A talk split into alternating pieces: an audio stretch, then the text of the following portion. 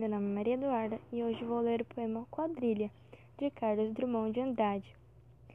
João amava Teresa, que amava Raimundo, que amava Maria, que amava Joaquim, que amava Lili, que não amava ninguém. João foi para os Estados Unidos, Teresa para o convento. Raimundo morreu de desastre. Maria ficou para a tia. Joaquim suicidou-se e Lili casou com Pinto Fernandes, que não tinha entrado na história.